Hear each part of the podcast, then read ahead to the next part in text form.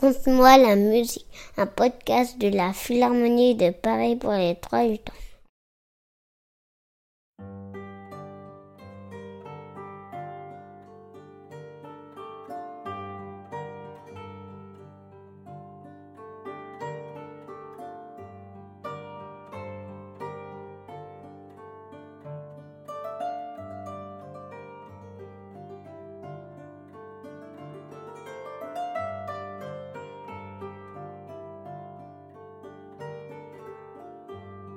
Il y a longtemps, en terre d'Irlande, vivait un roi musicien, le Dagda.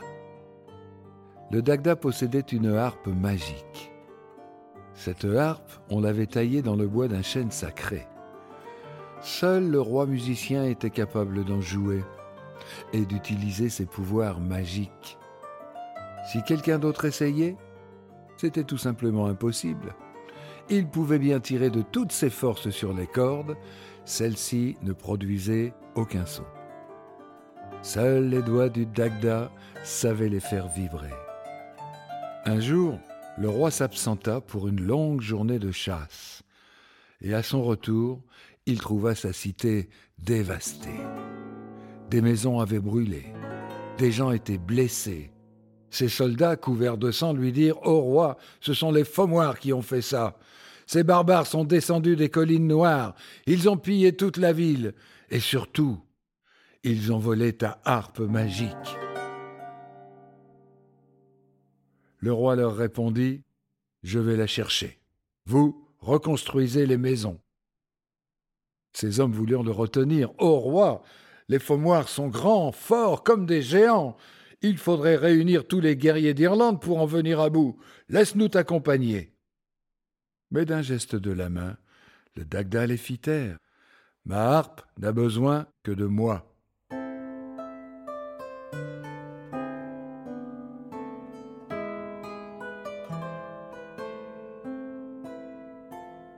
Et il s'en alla, en suivant les traces de pas que les Faumoirs avaient laissées derrière eux.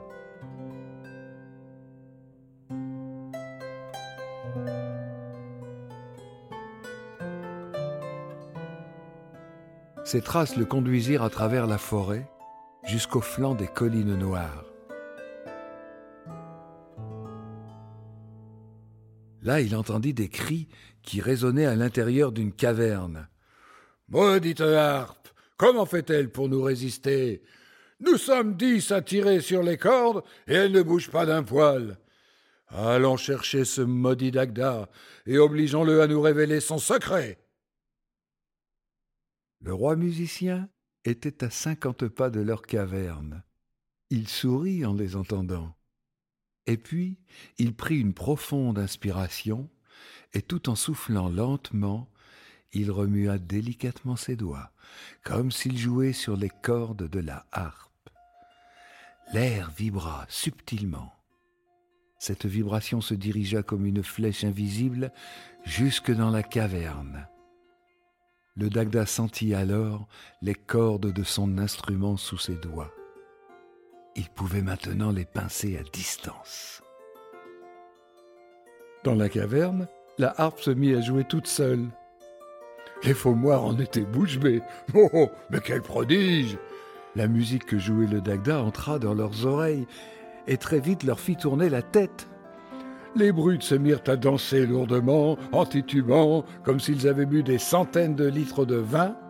Ils se tamponnaient les uns les autres en riant comme des idiots. Et puis au bout d'un moment, ils s'écroulèrent à terre et s'endormirent en ronflant comme des ours. Alors le Dagda pénétra dans la caverne. Il prit place devant sa harpe et joua une berceuse. Dormez, Faumoir, dormez. Dormez, Faumoir, dormez.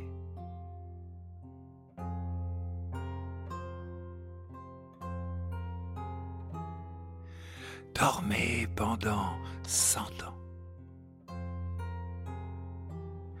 dormez pendant cent ans.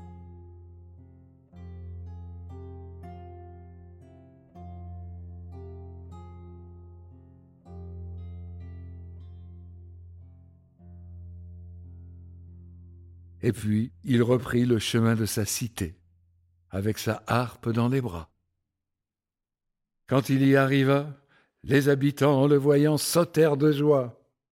Ils firent une immense ovation à leur roi, et la fête commença, et elle dura, dit-on, pendant plus d'un mois.